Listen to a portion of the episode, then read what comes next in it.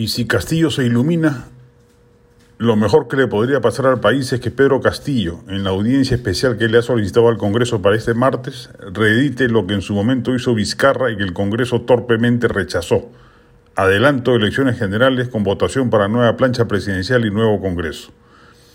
La crisis institucional que vivimos no va a mejorar, se va a ahondar con la mediocre gestión del Ejecutivo y la mirada cortísima que muestra un legislativo de espanto. Entre ambos poderes del Estado no va a salir nada bueno. La pugna que los enfrenta, por lo menos con un sector del legislativo, no va a conducir a reformas legislativas, acuerdos políticos para otras reformas provenientes del Ejecutivo con anuencia congresal. Nada de eso va a ocurrir.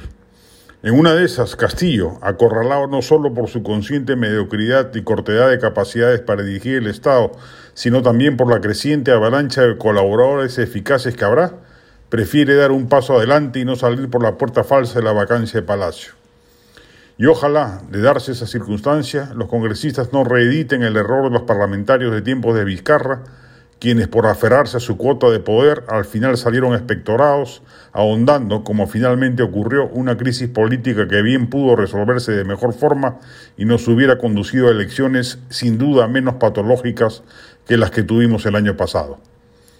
Transitamos por un momento similar. Las causas sociológicas que llevaron a Castillo al poder no se van a remediar con su paupérrimo mandato, se van a ahondar para perjuicio de todos, clase política, sociedad civil, comunidad inversora, etc.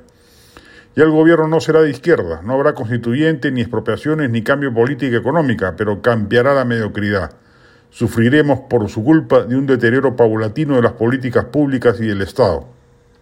Por su lado, el Congreso no podrá jamás vacarlo y la derecha perderá energía en dedicarse exclusivamente a ello, habiendo otras responsabilidades legislativas que bien podría haber puesto en agenda tomando la iniciativa, que en política vale oro. Eso tampoco ocurrirá. Una nueva encrucijada electoral, digamos, que tampoco nos agarra en buen pie respecto de la vitrina electoral que tenemos al frente, pero será casi imposible que se vuelva a reeditar la segunda vuelta del 2021 y ya eso debería bastar para mirar dicha circunstancia como más propicia. La del estribo empezó ya con todo el teatro presencial en Lima. Al respecto vale recomendar algunas que prometen. Bull del dramaturgo Mike Bartle, con Andrea Luna, Cristian Isla, Manuel Gold y Joaquín de Ruegoso, va en el Julieta.